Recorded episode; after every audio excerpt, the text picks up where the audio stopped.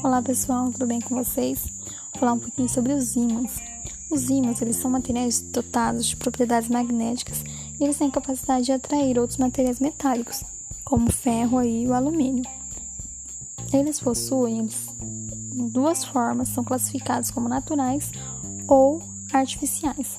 Os naturais, eles são formados por materiais encontrados na natureza, e os artificiais são construídos por ligas metálicas ou materiais cerâmicos. E os materiais que compõem os ímãs e os que interagem com eles são denominados ferromagnéticos. Os ímãs eles possuem três propriedades.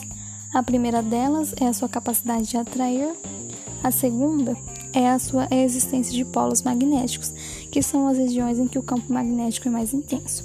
Eles podem ter qualquer formato e ter formatos diferentes, mas eles sempre vão ter os seus polos e sempre vão ser opostos. E a sua terceira propriedade é o alinhamento com os polos geográficos terrestres, que a Terra também se comporta como um ímã e o seu magnetismo está ligado ao movimento do metal líquido do núcleo. Os polos magnéticos terrestres ficam localizados em suas extremidades, que são justamente os polos geográficos. Voltando aqui para a Terra, o polo norte geográfico da Terra coincide com o polo norte magnético.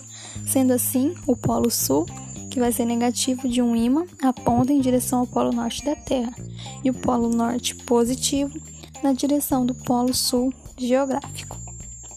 A sua quarta propriedade é a atração e a repulsão dos polos magnéticos, que se a gente se aproximar dois ímãs, a gente vai observar que os polos magnéticos iguais se repelem e os polos diferentes atraem-se. Era isso, pessoal.